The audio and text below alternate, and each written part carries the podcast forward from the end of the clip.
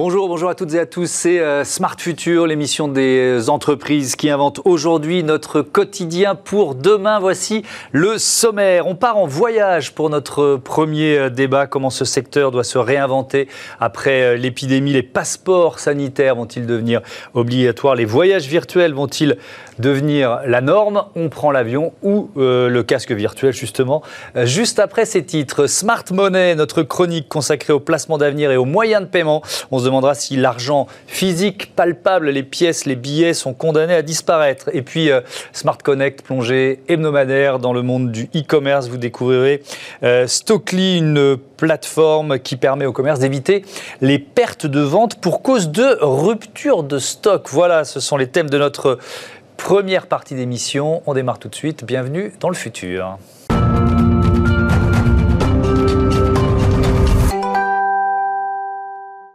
Comment voyagerons-nous demain? Comment ce secteur majeur de notre économie doit-il se réinventer, tirer les leçons de la pandémie? Rêverons-nous euh, seulement devant des paysages euh, virtuels? Voilà quelques-unes des questions que l'on va aborder euh, tout de suite. C'est notre sujet de la semaine avec Lionel Abasque. Bonjour. Bonjour. Bienvenue. Vous êtes le président de Voyageurs du Monde et de Terre d'Aventure. Et puis Charles Dumoulin, qui est avec nous en visioconférence. Bonjour. Bonjour. Co-gérant fondateur d'Atelier Nature. Tout va bien? Vous m'entendez bien? Oui, je vous entends très bien. Oui. Bon, la liaison est bonne, ça marche, on peut démarrer. Euh, je commence avec peut-être des perspectives à très court terme, parce que quand on a des représentants de ce secteur aujourd'hui, euh, avant de se projeter dans un avenir un peu plus lointain, à Lionel Labasque, euh, il faut d'abord dire qu'il y a une échéance très très courte. Là, c'est le 15 décembre. Pourquoi? Ah bah, effectivement, depuis le 15 décembre, le, président de la République a annoncé que on pouvait revoyager. Ouais. Donc, d'un point de vue pratique, on peut revoyager. Mmh. Euh, simplement, euh, il y aura des conditions sanitaires à respecter en fonction des destinations. Donc, on entrevoit la lumière au bout du tunnel. Parce que le tunnel, euh, depuis le mois de mars, est terrible dans le métier du voyage, hein, puisque l'activité, la nôtre par exemple, mais c'est vrai pour tous les tour opérateurs, a baissé de 80%. Donc, concernant les voyageurs, on est passé de près de 500 millions d'euros, on va faire cette année 120 millions d'euros. nos 1300 salariés sont en télétravail depuis le mois de mars. Mmh on n'a réouvert aucune de nos agences. Donc c'est juste une vague monstrueuse qui nous est passée par-dessus. Mais euh, on compte bien la passer. Et puis on commence à avoir des perspectives pour le, pour le 15 décembre. Et, puis après, pour euh, les années à venir, 2021-2022, euh, on, va commencer à se projeter quand même, notamment sur cette, cette idée de passeport sanitaire. Euh, je crois que c'est la compagnie aérienne Qatar, Qatar Airways, qui a annoncé, qui, Qantas, pardon, qu'il faudrait un, un, passeport sanitaire. ça, c'est l'avenir du, secteur pour vous? Alors, il, va y avoir deux phases. Mmh. La première, c'est le tout début de l'année où les voyageurs ne seront pas les euh, premiers concernés par les vaccins. Ce seront les, les, les, personnes à risque, les, soignants. risque, mm. voilà.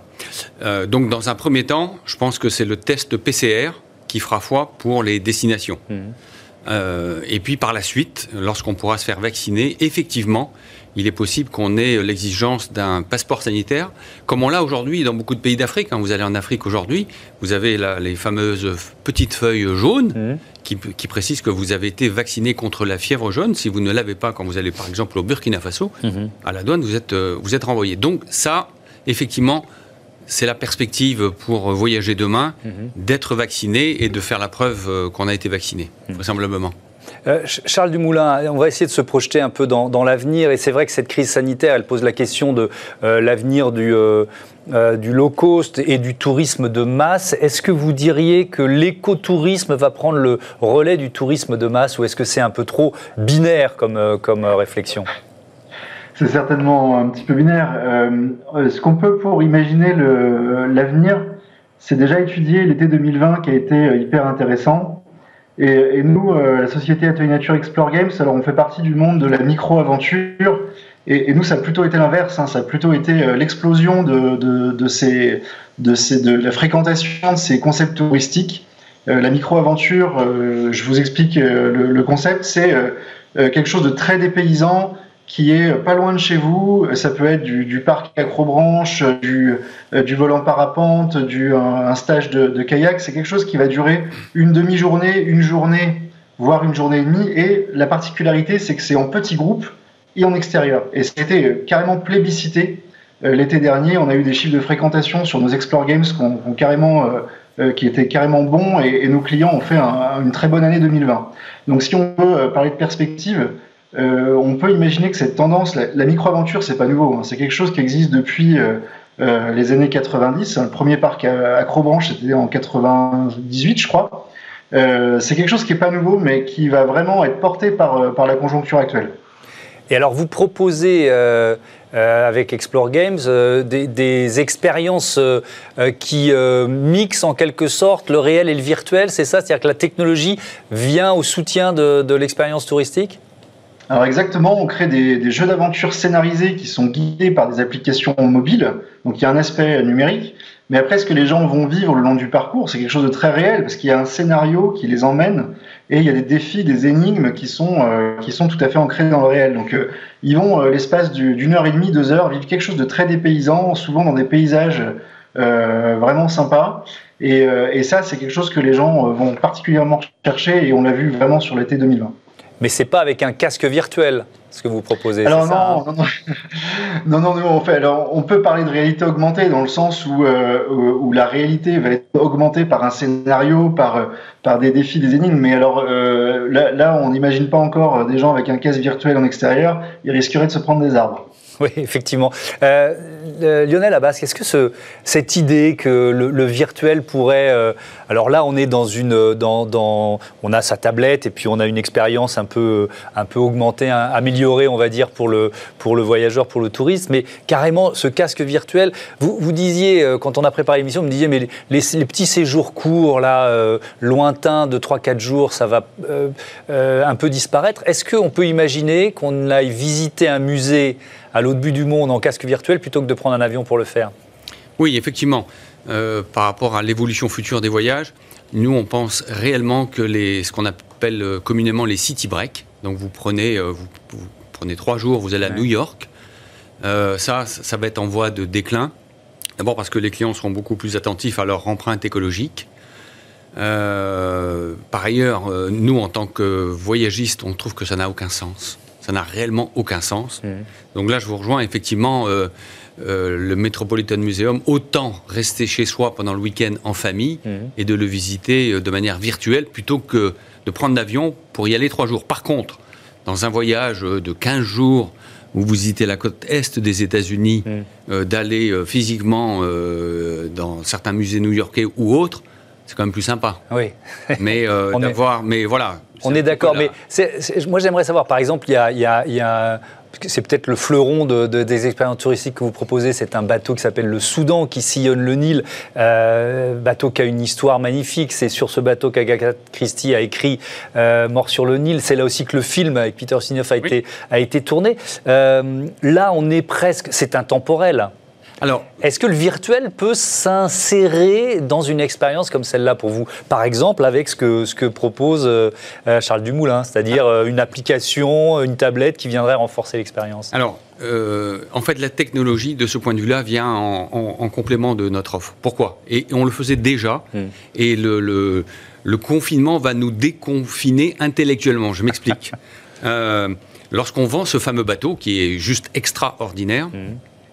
Euh, on va démultiplier avec nos clients des expériences, non pas euh, de cette obligation de venir en agence, mais par euh, prise de rendez-vous via Teams, via Zoom, hein, mhm. parce que les clients, dans le cadre de leur métier, ont l'habitude d'utiliser ce genre d'outils. Et puis quand on sera face aux clients, avec nos conseillers vendeurs, on le faisait déjà avant le mhm. Covid, mais on le fera davantage demain, eh bien, la présentation de ce bateau de manière virtuelle, le choix des chambres, le choix des chambres, c'est mm. fondamental sur ce genre de bateau. On pourra le faire euh, en temps réel avec le client, on pourra visiter sa chambre en temps réel avec lui. Donc je dirais que la technologie de ce point de vue-là viendra plutôt en support de notre offre. Et puis, euh, et de ce point de vue-là, elle sera très utile et de plus en plus utile. Ça, c'est évident. Donc les visioconférences, vous vous en servez déjà et vous allez les multiplier, par exemple, pour, euh, pour l'information client, si j'ai bien compris. Pour l'information client, oui. Le deuxième axe euh, que l'on développe, euh, on fait régulièrement avec nos clients, nos, pas forcément nos meilleurs clients, nos clients, on les invite dans nos agences et on leur, on leur fait des conférences avec un conférencier très pointu, très spécialisé. On en a fait une la semaine dernière avec un conférencier sur le Sahara mmh. pour parler davantage de la Mauritanie. Euh, ce qu'on faisait avant, on réunissait allez, euh, une centaine de clients parce qu'on a comme des, des agences limitées en termes de place. Mmh. Euh, on, on, a donc proposé à nos clients de s'y inscrire en, Zoom. notre licence était limitée à 500 clients. On a dû l'arrêter au bout d'une journée. Donc on, avait eu, on a eu 450 inscrits qui ont visualisé cette visioconférence, mmh. qui ont pu par la, par la suite poser des, clients, des, des questions à nos clients. Et puis ça nous permet du coup de toucher un public beaucoup plus large hors de, la, hors de nos agences. Donc ça aussi, ça va être un deuxième euh, élément important euh, dans notre, euh, dans notre développement futur. Je rajouterai peut-être un petit dernier. on, on, le développait déjà.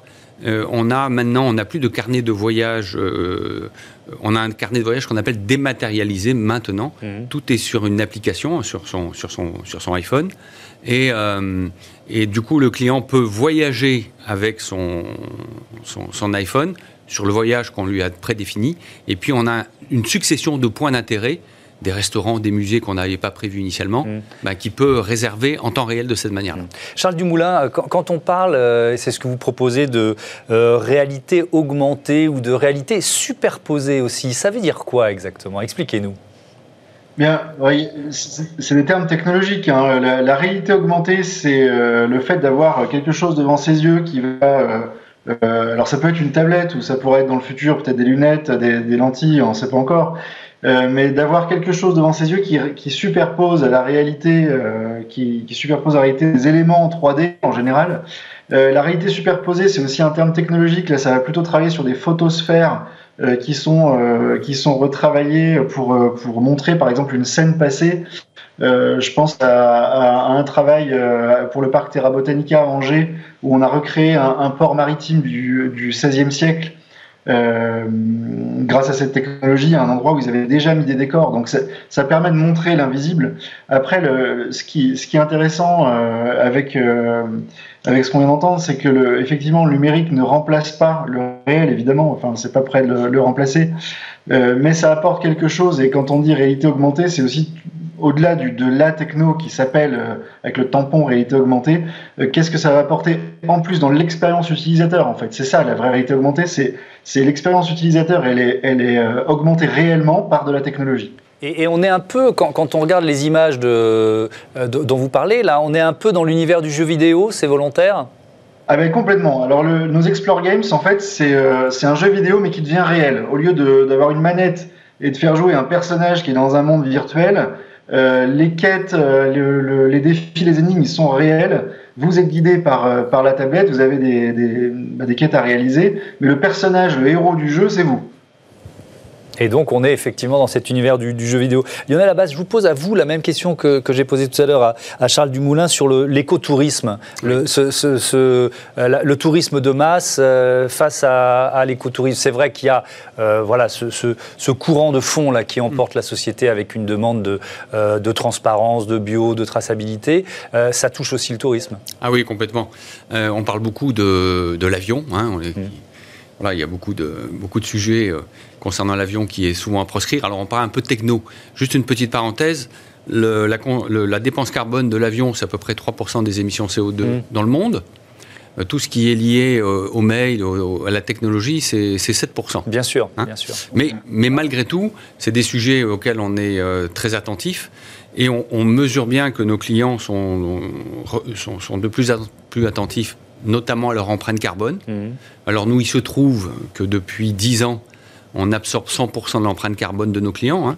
Bon, vous la compensez en fait. On la compense, c'est un vrai coût, hein. c'est 1,4 million d'euros par an euh, pris sur nos marges. Donc euh, on a eu cette démarche euh, assez novatrice dans, dans, ce métier-là et on va la poursuivre, sachant que par ailleurs, il faut aussi qu'on non seulement qu'on la, compense, mais qu'on la réduit. C'est-à-dire qu'il faut aussi qu'on incite nos clients, d'où euh, l'idée de, consommer moins de city break, de ne pas prendre l'avion systématiquement à, tort et à travers pour des durées trop courtes. On les ça, veut dire, ça veut dire que vous les incitez, ça veut dire qu'il y a des destinations ou des propositions que vous ne faites plus, que vous faisiez il y a quelques années que vous ne faites plus? Complètement, des city break euh, sur de, la longue durée, on a arrêté. Hmm. On a arrêté et puis on conseillera plutôt aux clients de partir Alors, vous me direz, ça, ça va presque à, l'encontre de nos intérêts, mais de partir peut-être à l'avenir moins longtemps, mais euh, moins, souvent. moins souvent, mais plus longtemps. Voilà, plutôt que de faire deux fois cinq jours, de partir une fois dix jours dans un pays, de prendre son temps. Quand on visite un pays, de ne pas forcément euh, explorer tout le pays. Mm. Euh, il y a beaucoup de clients qui vous disent oui, alors j'ai fait le Pérou, j'ai fait euh, le Népal, j'ai fait le Vietnam. Non, on peut se contenter d'une région et de prendre son temps, parce que le voyager, c'est aussi prendre son temps. Et je pense que ça, c'est des éléments nouveaux pour l'avenir. Euh, auxquels les clients seront de plus en plus attachés. Alors on continue de découvrir ce que la technologie euh, euh, nous réserve en matière de voyage, nos vacances du futur. C'est la chronique d'Olivia Hieré-Dobré tout de suite.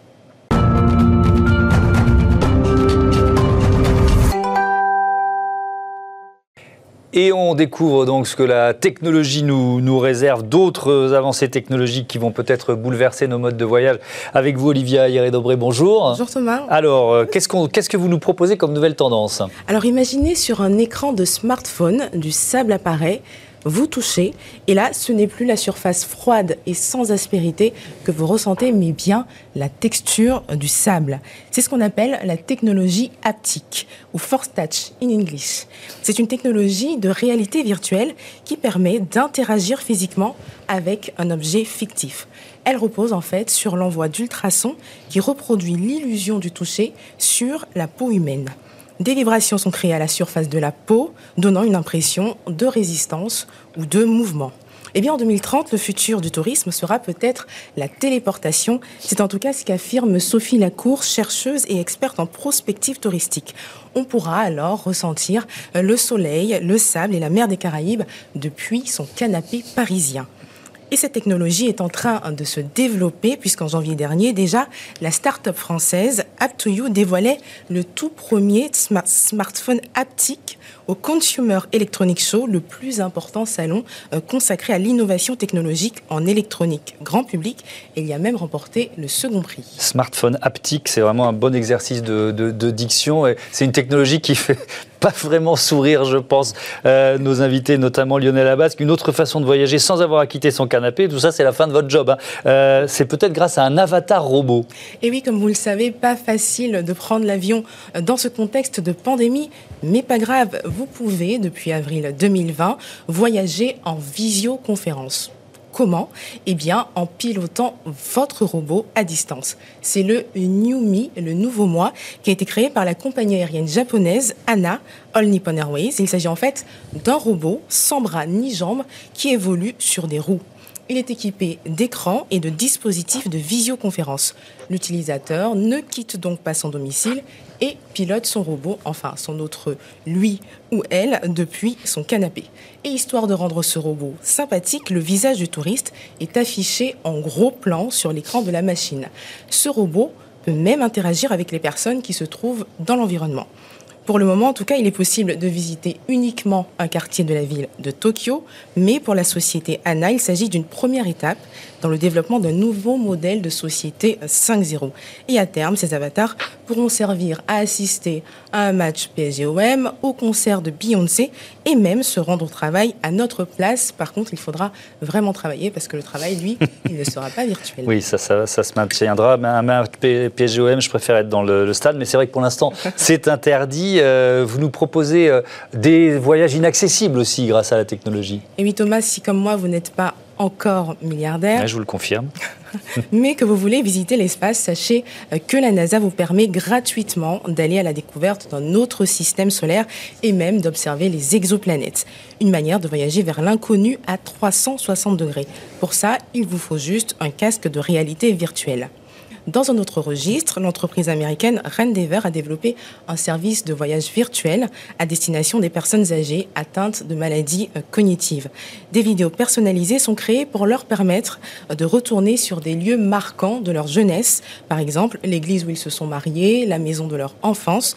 Objectif, lutter contre l'isolement et la dépression de ces personnes. Et ce sont des patients qui sont admis dans des centres de soins. Ils peuvent aussi, ces patients, visiter les grandes capitales du monde qui ne leur sont plus accessibles. Merci Olivia. Un mot très rapide, Lionel Abasque. Ces initiatives, ces, euh, ces technologies, vous dites quoi? Ça va cohabiter avec le vrai voyage? Oui, ça va cohabiter. Je fais un peu la, liaison avec ce qui se passe aujourd'hui pour les salariés euh, en général qui mmh. sont euh, confinés mais qui travaillent. Bon, finalement, tout le monde arrive à travailler. Par contre, aujourd'hui, ce qui leur manque absolument, c'est de la relation sociale dans le travail. Mmh. Et pour les technologies que vous proposez, c'est tout à fait cela. C'est-à-dire, on, peut, comme sur les exemples que vous citez, voyager de manière virtuelle. Par contre, dans le voyage, il y a un élément tout à fait essentiel, mmh. c'est la rencontre humaine. Donc, c'est des outils qui peuvent donner des envies ça, je suis. Et puis, je suis très sensible à vos derniers exemples sur les personnes, notamment âgées. Mhm. C'est vraiment, je suis très sensible à cela. Mais ça, doit donner des envies, des aides, euh, à, des idées de voyage. Et puis après, par contre, il faut le pratiquer. faut aller à Parce que pour moi, dans le voyage, qui est important, outre les visites, euh, se, cultiver, euh, découvrir, c'est aussi et beaucoup rencontrer. Mhm la rencontre avec les gens. humaine. Il nous faut de l'interaction sociale. Merci beaucoup, merci euh, Lionel Abasque. Merci beaucoup Charles Dumoulin. À bientôt euh, euh, sur Bismart. Merci à tous les deux. Voilà, on vous souhaite à tous les deux une belle reprise du secteur le plus tôt possible en 2021. Voilà, tout de suite c'est Smart Money à la découverte des futurs, de nos futurs moyens de paiement. Retrouvez Smart Money au cœur de Smart Future avec eToro, leader mondial des plateformes de trading social.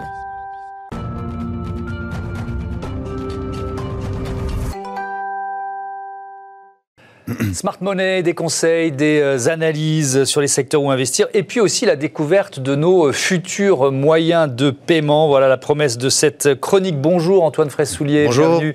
Euh, vous êtes responsable de l'analyse de marché chez eToro France. Et justement, on va se projeter un peu dans, dans l'avenir de nos moyens de paiement, mais d'abord, il faut faire un peu d'histoire. Oui, alors un peu d'histoire, effectivement. C'est vrai que les moyens de paiement existent depuis la nuit des temps. Mm. Les, pièces de monnaie sont apparues en l'an 2000, avant, avant Jésus-Christ. Mm. Alors, ces moyens de paiement ont finalement peu changé euh, au cours du temps. On a eu ensuite, euh, après les pièces de monnaie, on a eu les billets qui sont arrivés au 8e mhm. siècle, euh, et puis les chèques qui sont arrivés vers le, le 17e siècle, et enfin les, les, cartes bancaires qui sont arrivées à peu près fin des années 60.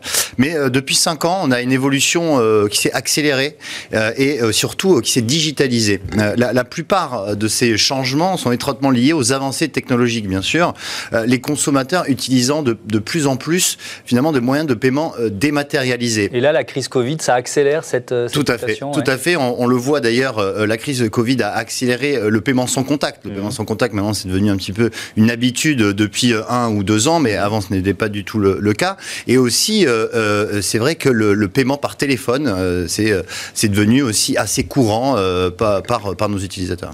Et c'est vrai qu'il y a dix ans, on l'imaginait pas forcément. Pas forcément. Non, c'est vrai que qui, qui, aurait pu imaginer il y a dix ans que qu'on téléphone, enfin que notre téléphone puisse nous servir à payer euh, eh bien, c'était pas, c'était pas vraiment euh, le cas. Sauf pour ceux qui, qui l'ont mis au point, comme Google ou, Apple. Qui sont les, grands acteurs de ce secteur Alors, les, les, leaders incontestés du secteur sont encore euh, les fabricants de, cartes, de cartes bancaires, mhm. c'est-à-dire Visa et Mastercard, qui ont respectivement 450 et 340 milliards de valorisation. loin devant d'ailleurs American Express, hein, qui est à peu près à, 100 milliards. Ensuite, on a les, les fintech. les fintech, c'est essentiellement PayPal. Hein. PayPal existe quand même depuis 1998 et est valorisé 250 milliards de dollars en bourse. C'est l'équivalent de LVMH, hein, pour vous donner un ordre d'idée. Ah oui, donc c'est très gros. Ah oui, c'est énorme, PayPal. Et, d'ailleurs, PayPal a annoncé euh, là, il y a très récemment mhm. euh, vouloir développer les systèmes de paiement euh, décentralisés, mhm. c'est-à-dire à travers les crypto-monnaies. Maintenant, les 346 millions d'utilisateurs de PayPal vont pouvoir utiliser quatre crypto-monnaies, que sont le Bitcoin, l'Ethereum, le Bitcoin Cash et le Litecoin, mhm. dans son réseau de, de marchands de, il y a quand même 26 millions de, de, de, de, commerçants. en France, il y a, il y a de, nouveaux acteurs aussi? Oui, oui oui, oui. Alors, il y a des nouveaux acteurs qui sont arrivés euh, dans le paiement entre particuliers. Mhm. C'est euh, Pumpkin et, euh, et Lydia. voilà. D'ailleurs, Pumpkin a annoncé récemment aussi lancer sa propre carte bancaire. On a également dans le système de paiement électronique Worldline. Worldline, qui est une société du, CAC 40 et qui, qui a racheté un Génico récemment. Et bien évidemment, on a les inévitables GAFA, hein, qui sont un peu partout et qui, notamment via Apple, Apple Pay et, et Google Pay, permettre donc des, paiements aussi. Mmh, ils sont à la bagarre en termes d'innovation. Comment on peut imaginer l'évolution? Comment on voit le futur Vous voyez le futur de ces moyens Alors, de paiement? le, futur, le futur des moyens de paiement va, va être probablement sans friction et de plus en plus invisible. Aujourd'hui, c'est vrai qu'avec un tapement de doigts et, et, en regardant la caméra de son iPhone, mmh. on peut passer des commandes, on peut, on peut commander un taxi, on peut payer son repas. mais demain, en fait, avec l'évolution des objets connectés qui va s'accélérer avec notamment l'avènement de, la, 5G, mhm. eh ben, on va pouvoir payer avec des objets de notre quotidien. C'est vrai que selon le, on pourra payer avec son frigo, avec sa voiture. Voilà. en fait, avec, alors c'est le, directeur exécutif de Ingenico qui, qui, qui disait que prochainement, on va pouvoir payer avec un frigo connecté, avec sa voiture connectée ou même, même un miroir connecté. Par la voix aussi. Alors, par la voix, effectivement, euh, avec les, les, les, assistants vocaux, euh, comme ce que sont Alexa et Google Home, mhm. on va également pouvoir effectivement payer euh, juste en, en, en, parlant. On va dire. Donc il y a beaucoup de possibilités qui sont effectivement ouvertes par ces avancées euh, euh, technologiques. La, question de la, sécurité est quand même ultra importante. Oui, oui c'est vrai que le, le, bouleversement des usages ne se fera pas euh, au détriment de la sécurité. Mm. Les, les, Aujourd'hui, on a des consommateurs qui sont quand même très exigeants et de plus en plus regardants sur, les, sur la sécurité des transactions. Et, et c'est vrai que les nouvelles, le, le, développement des nouvelles technologies sur la sécurité, ça va être l'authentification biométrique et également les crypto-monnaies qui permettent des, des, euh, des paiements euh, sécurisés. Mmh. Euh, l'avenir des moyens de paiement, c'est quoi? C'est de plus en plus digital et dématérialisé? Voilà, c'est ça. C'est-à-dire qu'on va, on tend vers le digital et la dématérialisation, mais aussi il devra répondre aux envies des consommateurs, qui sera dans un environnement très sécurisé mmh. pour aller chercher quand même de nouveaux territoires de, croissance. Merci beaucoup, merci Antoine Fraisse-Soulier. Je rappelle que vous êtes responsable de l'analyse des marchés chez eToro France. Allez tout de suite euh, euh, dans Smart Future, je vous propose notre plongée hebdomadaire dans l'univers du e-commerce. Retrouvez Smart Connect au cœur de Smart Future en partenariat avec Cdiscount.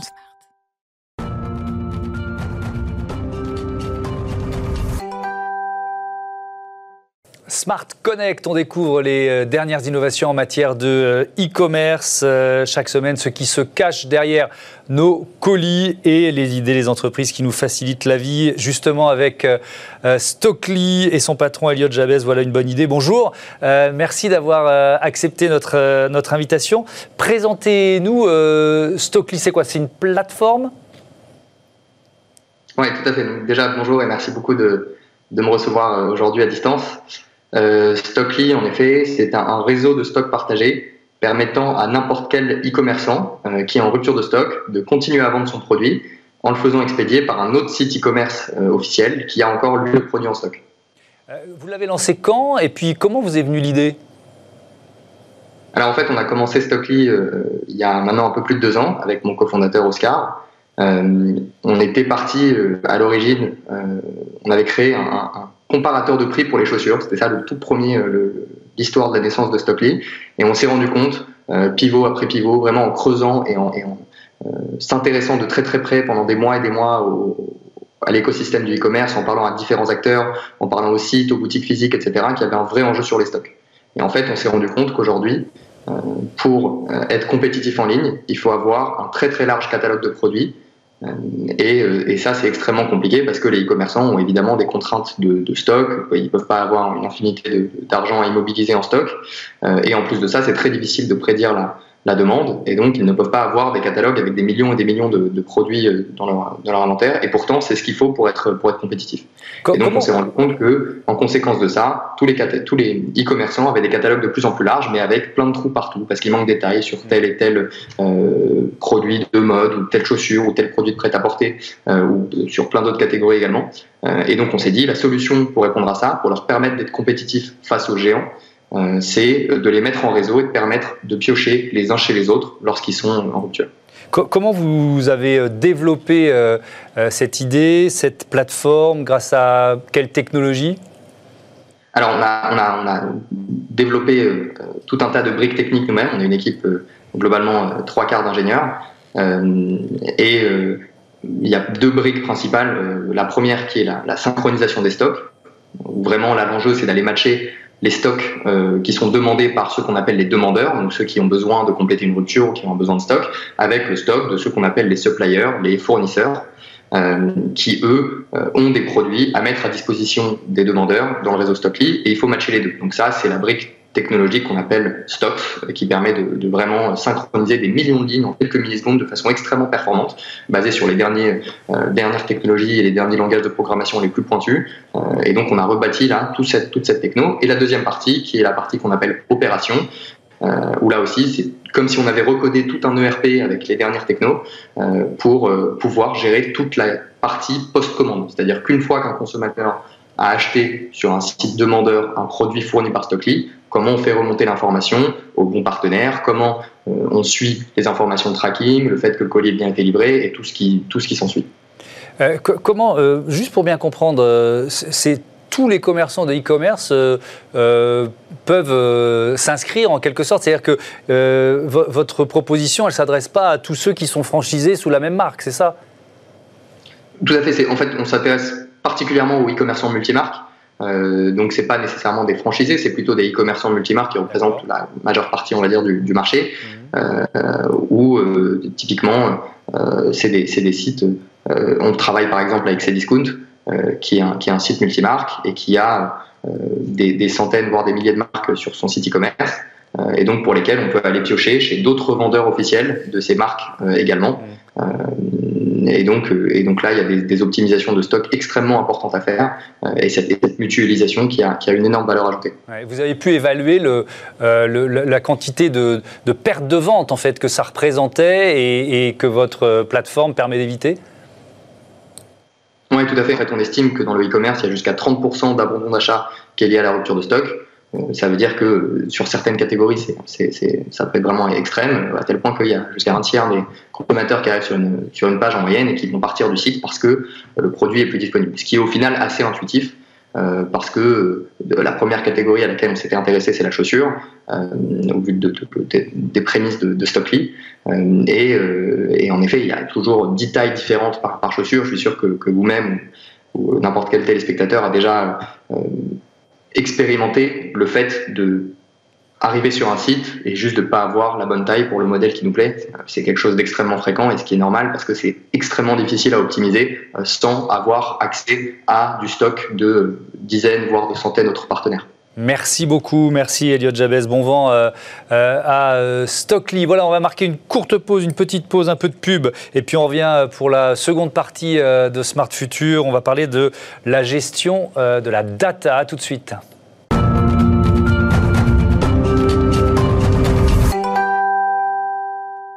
La seconde partie de Smart Future consacrée à la ville de demain. On découvre dès aujourd'hui les innovations qui feront notre quotidien dans 5, 10 ou 20 ans. Avec au sommaire de cette euh, demi-heure à venir, Smart City et cette question autour des données, la data, comment gérer euh, la data, comment valoriser les données, les protéger, mais aussi ne pas se perdre dans la masse gigantesque d'informations que la multiplication des objets connectés va provoquer. Débat euh, juste après ces titres. Et puis Smart Move notre chronique consacrée aux nouvelles euh, mobilités. Vous découvrirez euh, tout à l'heure The Plug qui euh, développe des solutions de recharge de véhicules électriques pour les entreprises ou les copropriétés. Voilà pour les titres de cette seconde partie. C'est Smart City tout de suite.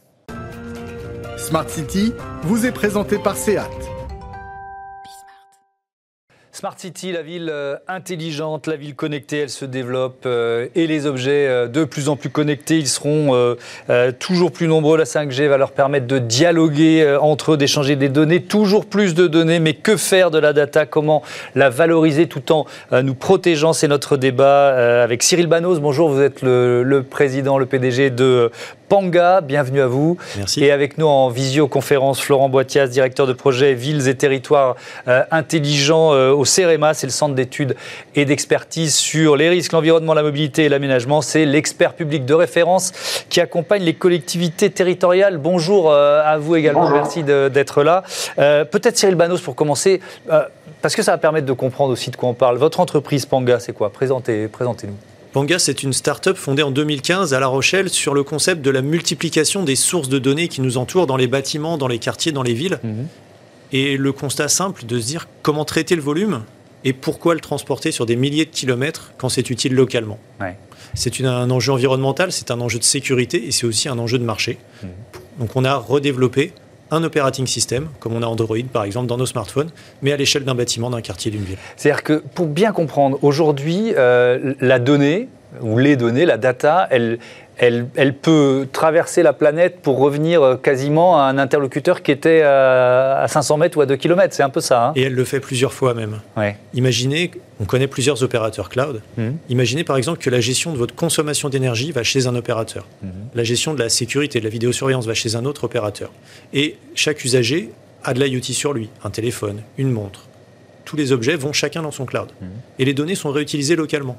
Par exemple, un bâtiment intelligent, 95% de la donnée dont il a besoin provient du bâtiment lui-même ou de ses usagers. Mais ces données vont faire en moyenne 15 000 km.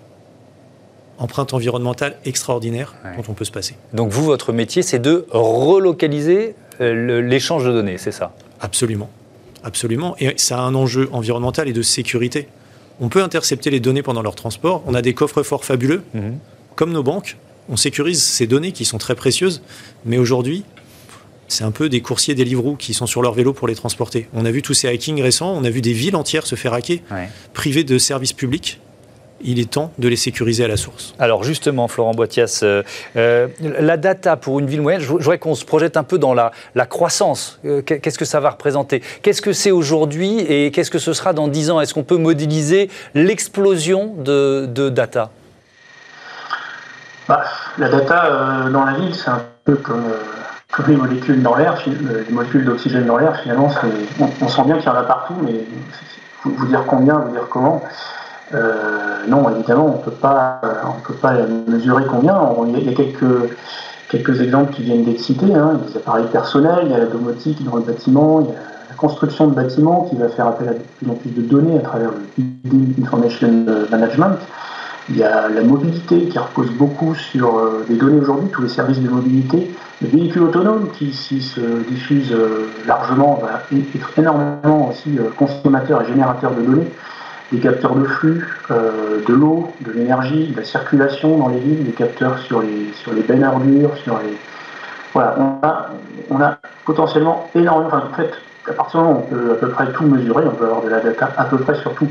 La question, c'est de savoir qu'est-ce qu'on en fait, euh, pourquoi et comment on la gère, qui la gère?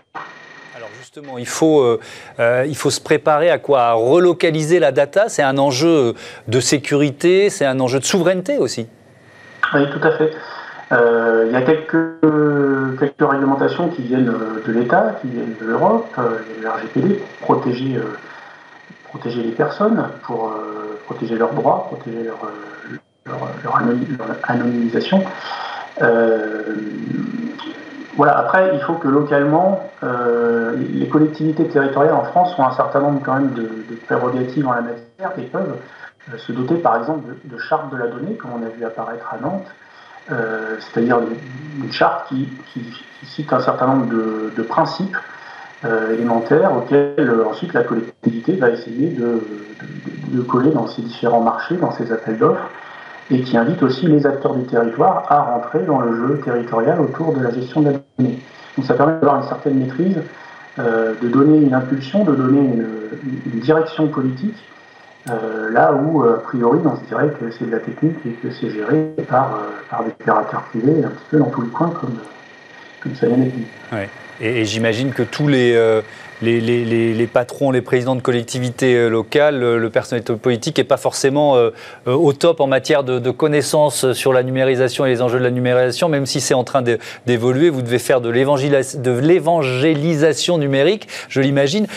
Cyril Banos, on, l'a dit, la multiplication des objets connectés va forcément provoquer une multiplication de, de data, de données disponibles, mais comment on fait le tri? Parce que toutes les données ne sont pas intéressantes. Absolument. Comment on fait le tri? La première chose, c'est les données qui ont un usage. C'est une chose extrêmement évidente, mais et où est-ce qu'elles ont un usage? Est-ce qu'elles ont un usage immédiat? Une fois qu'elles ont eu cet usage immédiat, par exemple en proximité, mesurer la température, mmh. c'est quelque chose qui est instantané. Mais où est-ce qu'on en a besoin ensuite? Est-ce qu'on les garde? Combien de temps? Pour faire quoi? Toute cette définition de la typologie de la donnée et à quoi mmh. elle sert, qui est essentielle, qui est faite en local, et qui ensuite va permettre de l'envoyer vers le bon service. Ça, c'est ce premier tri local. Et la deuxième chose, quelle valeur aura la donnée dans 10 ans? Ça, par contre, c'est une question sans réponse. Aujourd'hui, on s'apprête à stocker des teraoctets de données. Mhm. On fait des, des data lakes à l'échelle de territoire. Et ensuite, on va les valoriser. Parce qu'on ne sait pas répondre. On a l'intelligence artificielle qui permettra de la valoriser. D'ores et déjà, on peut réduire un risque à travers l'intelligence artificielle, on peut optimiser un processus, mais demain, qu'est-ce qu'on en fera? Et on alimente, par exemple, cette intelligence artificielle avec toutes les données qu'on peut pour être sûr de ne pas rater quelque chose. Pour l'instant, on stocke pour l'instant, on stocke, malheureusement, on stocke sans savoir Mais on stocke une quantité euh, exponentielle. Oui. Plus il y a d'objets connectés, plus on stocke. Donc, euh, et, donc, moi, je, découvre ça avec vous. Et donc, on fait confiance à l'intelligence humaine pour, pour, euh, et, à l'intelligence artificielle créée par les humains hum. pour trouver la solution à terme. Oui, et surtout sur l'intelligence humaine pour poser la bonne question. Et ces questions qu'on ne sait peut-être pas encore. On ne sait pas encore les formuler et on ne sait encore certainement pas y répondre. Mais mm. on a besoin de cette donnée qui est le pétrole d'ores et déjà de cette intelligence artificielle. Oui, ça, c'est sûr. Et, euh, le, commissaire européen Thierry Breton, dans une interview au magazine euh, Le Point, euh, annonce qu'il va y avoir un certain nombre de, lois qui vont être déposées au niveau européen, loi sur les services numériques, loi sur les marchés numériques. Il, il, dit que la data, c'est le moteur de l'innovation de demain. On est d'accord là-dessus? Oui, forcément il est quand même bien placé pour nous expliquer des choses très pertinentes dessus sur l'avenir, mais d'ores et déjà, d'ores et déjà, ça pousse l'innovation en France et en Europe. Hmm. Sur la data, on innove tous les jours. L'écosystème des startups est là pour en témoigner. Et en même temps, elle permet de piloter une bonne partie de notre activité d'ores et déjà. Euh, Florent Boitias, vous, on, est plutôt mieux protégé euh, en Europe que dans d'autres régions du monde, notamment pour, euh, pour la sécurisation de nos données personnelles? Mais il y a besoin de, de lois supplémentaires bah, il y a eu une avancée formidable qui, euh, est aussi euh, porteuse de valeur et d'un modèle européen à travers le, RGPD que je citais tout à l'heure, qui a été repris d'ailleurs par quelques États américains, si je ne me trompe pas. Mais voilà, c'est vraiment une affirmation euh, d'un certain mode de faire pour l'usage de la donnée. Ce n'est pas forcément le même partout. Aujourd'hui, on a confiance dans la puissance publique parce qu'elle est capable de nous protéger, de de, gérer les choses de manière euh, non, euh, non marchande. Euh, et ça, c'est voilà, une, une confiance qu'il faut préserver. voilà, il n'y a pas que ça, hein. il y a aussi les enjeux derrière le, stockage de données, il y a les enjeux environnementaux. je ne sais pas si on va y venir, mais voilà, le, stockage des données est un sujet, est un sujet environnemental. La, donnée pollue, le numérique pollue, il faut l'avoir en tête. Euh, et, c'est aussi la fabrication des terminaux euh, qui est génératrice d'un maximum de pollution. Donc quand on parle euh, de données, de relocalisation et peut-être même de sobriété numérique, c'est extrêmement important d'avoir tous ces éléments en tête. Et effectivement, on parlait de sensibilisation tout à l'heure, c'est important que tous les territoires, toutes les collectivités territoriales en France puissent comprendre un certain nombre de, de, choses essentielles sur le numérique, sur les questions de liberté, d'égalité des chances avec les fractures numériques, de souveraineté, on en a parlé, de sobriété, d'impact environnemental et de sécurité. La fracture numérique, c'est un des enjeux sur lesquels vous travaillez le plus? Alors en fait, c'est les territoires qui, sont, euh, qui, doivent effectivement euh, s'intéresser à tout ce qui est euh, médiation numérique, alternatives humaines au numérique, on a, euh, on a l'ambition de dématérialiser toutes les, en France, de dématérialiser toutes les procédures administratives d'ici 2022. On verra si on y arrive. Mais quand on sait qu'un tiers des Français, par exemple, a du mal avec le numérique, qu'il y a des gens qui ne se connectent jamais, pour lesquels le, numérique est étranger, c'est pas forcément d'ailleurs les vieilles personnes, les personnes âgées, c'est aussi euh, certains jeunes qui ont des pratiques et des usages qui ne permettent pas forcément euh, de rentrer dans les cases de ce qu'il faut euh, savoir faire pour euh, obtenir des droits, par exemple, les droits, fondamentaux des citoyens, des aides. voilà, il y a, un, accompagnement, une pédagogie à mettre en place sur les territoires pour accompagner la population. Je voudrais qu'on parle de la, 5G, on l'a déjà évoqué, mais euh, euh, qu'est-ce que ça va euh, changer? Parce qu'il y a un débat en France, on est peut-être le pays d'Europe où il y a le plus de réticence sur le, développement de la, 5G. Cyril Banos, qu'est-ce que, qu'est-ce que ça va changer? Et, qu'est-ce qu'on doit anticiper? Vous voyez, on se projette dans, l'avenir, dans cette émission, sur ce que cette 5G va changer dans notre quotidien. La 5G, ça va changer la vitesse, ça va changer les volumes de ce qu'on peut échanger comme données. Mmh. Ça va nous permettre de faire de l'image encore plus haute définition. Mmh. Ça va également rajouter un média pour transporter de la donnée. Est-ce que ça va changer la vie des gens qui n'ont déjà pas encore la fibre ou la 4G Je l'espère. Mmh.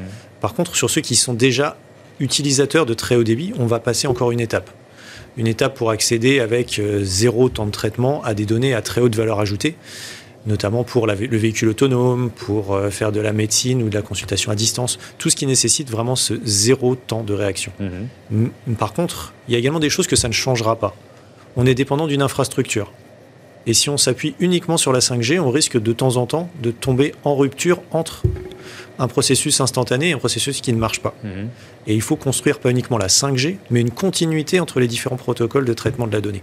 Faire avec du bas débit, du moyen débit, du haut débit, pour de la continuité et pour, encore une fois, pour l'impact environnemental, comme ça a été dit il y a quelques minutes, continuer d'utiliser des terminaux existants mhm. et de les ouvrir vers ce futur.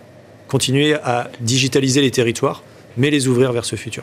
Mhm. C'est une autoroute, la, 5G, qui passe par l'Europe c'est même, c'est même un train à très très grande vitesse qui traverse l'Europe et qui traverse euh, toute l'Europe. C'est un enjeu clé pour l'infrastructure numérique en Europe. Effectivement, on parle vraiment des pays baltes jusqu'au sud de l'Europe. Mhm. Et comment on maîtrise la sécurité euh, sur un TGV euh, qui euh, traverse l'Europe, chargé de données J'emploie ça avec mes mots de béotien. Moi. Oui, mais c'est une très très bonne image. Alors déjà, la première chose, c'est que sur ces sujets-là, en Europe, on a des experts reconnus mondialement. Mmh. Donc, on est en confiance. Ensuite, on fait travailler des experts de confiance main dans la main sur des consortiums européens.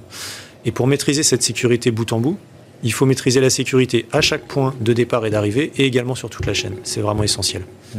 Par exemple, au sein de Panga, on a le plaisir d'avoir développé avec la, Commission européenne un module de sécurité de traitement des données personnelles mmh. locales. Mais c'est un ensemble de solutions bout en bout qui nous permettront de sécuriser ces autoroutes.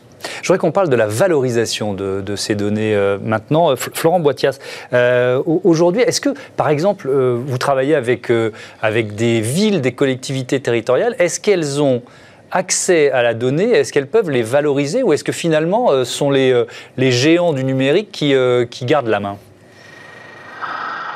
Ça, c'est un apprentissage aussi. Il faut, il faut que les collectivités, quand elles contractualisent, quand elles ont une relation contractuelle, quelle que soit la forme, avec un opérateur privé, elles intègrent dedans des clauses qui leur permettent de récupérer les données.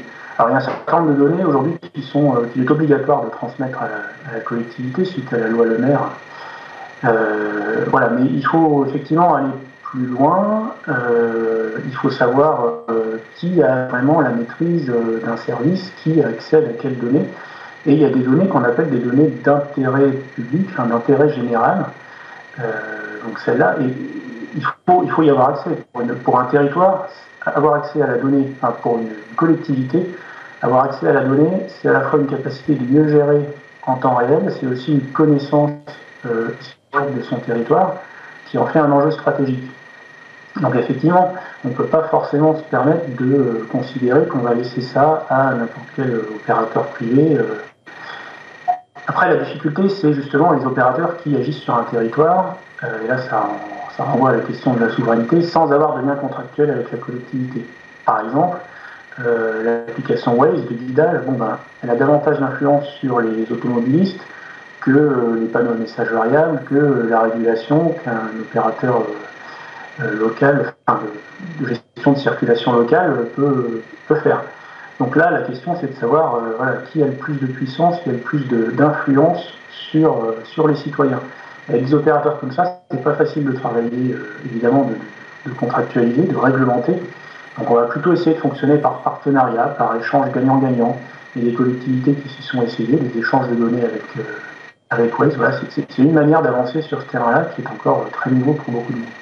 Comment vous voyez la, valorisation des données? Est-ce que c'est pas trop tard? Est-ce qu'on n'a pas déjà euh, un peu perdu la bataille? Alors, on a perdu des batailles, mais il est temps de s'engager sur la voie pour gagner la guerre. Hmm. Si tant est que ce soit une guerre, c'est plutôt du gagnant-gagnant au final. Il faut construire cette, euh, ce socle de confiance parce que le, digital devient un service public. Et ce service public, on peut le valoriser, c'est un bien commun, un actif public hmm. qu'on peut ensuite valoriser. Le cadastre aujourd'hui, par exemple, qui est quelque chose de fabuleux, qui dort dans les communes, et quelque chose qui est exploité euh, sans, aucun achat, par exemple, par des services de cartographie euh, de géants mondiaux. Mmh. ce cadastre enrichi, digitalisé, les communes pourraient le valoriser en tant qu'un service exposé que tout un chacun pourrait acheter pour un service. Mmh. Un promoteur, un aménageur par exemple, ou une étude. Et là derrière, vous avez le digital, cet actif commun, qui peut être valorisé par la collectivité. Et les exemples sont infinis. Oui, mais encore faut-il y avoir accès. Si je prends un, exemple, l'exemple d'une PME mmh. ou d'un grand d'un gros commerçant, par exemple, euh, il, pourrait valoriser ces, euh, ces données. Et aujourd'hui, il n'y a pas forcément accès. Encore une fois, c'est un cadre dans lequel il faut s'inscrire. Si on met à disposition ces, ressources de données hmm. de manière partagée, avec un cadre clair, une définition claire des, des, modes de partage, de mise à disposition de la donnée, de stockage de la donnée, d'accès ensuite, on n'est plus dans l'hyper-concentration, on est dans un écosystème vertueux. Hmm. Écosystème européen, écosystème de partage, même au-delà de l'Europe. Et c'est vraiment cette économie numérique du partage de la donnée qui fait qu'on arrivera à la valoriser. Je, pense qu'on a vraiment pris ce, virage à travers les dernières évolutions numériques, cette capacité de traiter en confiance au-delà de l'hyper-concentration du service et donc de l'hégémonie sur la donnée qui a fait la richesse des GAFAM, des BATIX. Hmm. On peut construire cet autre modèle. Merci beaucoup, merci à tous les deux d'avoir euh, participé à, ce débat sur la gestion de, de la data. On a, on a réussi à se projeter quand même un petit peu dans, euh, dans l'avenir, même s'il euh, y avait beaucoup d'enjeux d'aujourd'hui, on l'a bien compris. Tout de suite, je vous propose Smart Move, des solutions pour recharger nos véhicules électriques.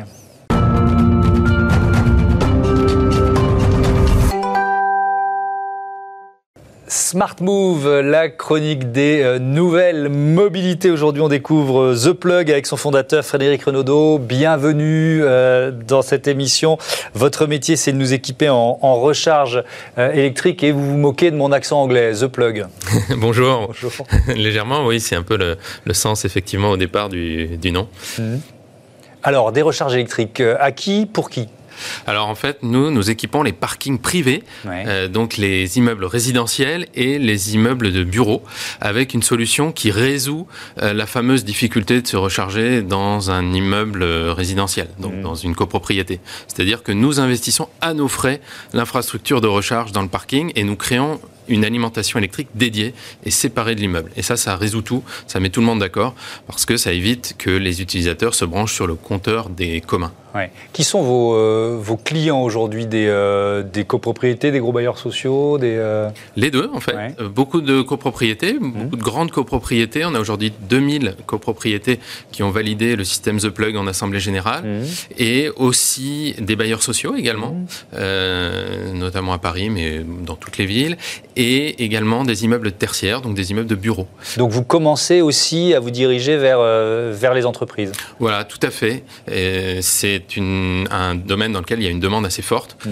euh, à la fois dans les immeubles euh, d'entreprise, notamment les immeubles multi-occupants, où on retrouve un peu la même problématique que dans les copropriétés, avec plusieurs occupants et, qui, et du coup une problématique d'infrastructure partagée que nous mmh. résolvons, et également euh, la recharge des euh, véhicules d'entreprise à domicile. Ça, c'est aussi une problématique qui se développe fortement.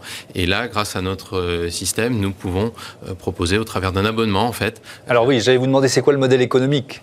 Voilà, en fait, c'est donc nous investissons l'infrastructure dans l'immeuble, nous l'équipons, et ensuite les utilisateurs qui le souhaitent s'abonnent au service. c'est en fait un système qui est très proche des opérateurs télécoms. En fait, c'est très inspiré des télécoms. Donc euh, on, achète sa borne et ensuite il y a un abonnement qui inclut l'électricité, l'accès aux services. Et lorsque c'est un employeur, il peut également payer cet abonnement pour son salarié qui bénéficie alors d'une borne de recharge à son domicile. Alors on parlait euh, à l'instant dans le débat précédent de la, multiplication des, euh, objets euh, connectés et c'est vrai que les voitures, les, trottinettes, les vélos électriques, etc., enfin les objets électriques, on est dans, un processus d'électrification des, villes rapide. Est-ce que vous avez évalué le, marché d'aujourd'hui, le niveau d'équipement actuel et celui dont on aura besoin dans 5 ou 10 ans? Parce que c'est ça la, question d'avenir. Oui, alors nous, on répond vraiment à la demande, on suit la demande. Mmh. La demande du véhicule électrique, euh, vous avez raison, elle est en train d'exploser. Cette année 2020 a été l'année du véhicule électrique. avec plus de 10% des ventes de voitures neuves cette année qui sont en électrique, électrique ou hybride rechargeable, enfin qui ont besoin d'une prise. et bah, ça va continuer à se développer. Aujourd'hui, on a donc sur les 2000 copropriétés qui nous ont validées, par exemple, il y en a 600 qui sont installées. Les autres n'ont pas encore Euh, sur l'ensemble du parc de copropriétés en France, on estime qu'il y a à peu près 80 euh, 000 copropriétés en France qui disposent d'un parking. Euh, et donc, voilà, on est encore à un taux d'équipement qui est assez faible, mais qui en fait reflète le taux d'équipement aussi en véhicules électriques. On, parlait des, données, de, la data. Vos bornes, elles sont intelligentes. Hein. À quoi elles peuvent servir, ces, données, ces, informations? Alors oui, effectivement, la data, ça va être très important dans les années à venir. Mhm. Aujourd'hui, euh, on, a, on, a, accès en fait à un espace client relativement simple pour l'instant, où on peut voir sa consommation. Mhm. Mais demain, on pourra proposer des fonctionnalités permettant de contrôler à distance sa borne. On peut déjà le faire en fait au travers de l'application constructeur, euh, c'est-à-dire euh, de la marque du véhicule. Euh, mais effectivement, demain, on pourra ajouter tout un tas de services au travers de, de la borne The Plug. On peut envisager notamment d'équiper les parkings avec du Wi-Fi pour pouvoir accéder, accéder directement à son véhicule et à sa borne. Hmm. Qu'est-ce que ça offre comme service supplémentaire, le fait d'avoir une borne intelligente? Ça veut dire qu'on va pouvoir optimiser leur utilisation? Parce que l'un des enjeux de, de l'avenir dans les villes intelligente, c'est euh, euh, tout, tout euh, c'est le, les immeubles qui vont rester vides, c'est les parkings qui vont rester vides. Donc on peut imaginer optimiser l'utilisation d'un parking grâce à vos bornes? Alors oui, ça c'est quelque chose qu'on pourrait tout à fait envisager. Mmh. on a déjà des bornes qui sont partagées, notamment dans des environnements plutôt tertiaires, de bureaux. Mmh. mais ce qu'on peut aussi envisager, c'est la gestion énergétique. D'ores et déjà, on fait du pilotage énergétique, c'est-à-dire que on, on permet de limiter la puissance totale appelée lors des pics de demande à 18 heures lorsque tout le monde rentre mmh. chez soi et branche sa voiture au même moment. On est capable de limiter, de décaler certaines recharges euh, de façon à ce que euh, n'y ait pas trop d'appels de puissance sur le réseau. Donc ça, c'est aussi dans un dans un but euh, d'efficience énergétique parce qu'on sait que la pointe, elle est très mauvaise en, en, termes de, de, CO2 puisque mmh. ça oblige à démarrer des centrales à charbon ou enfin aujourd'hui à gaz, disons.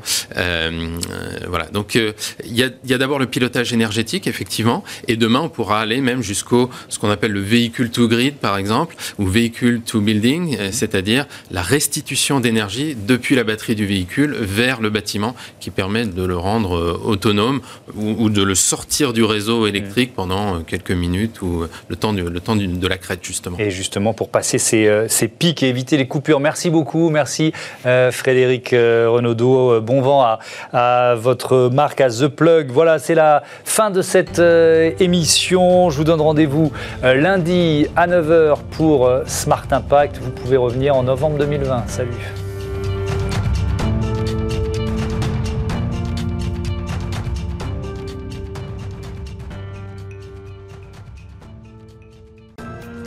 Ce programme vous a été présenté par SEAT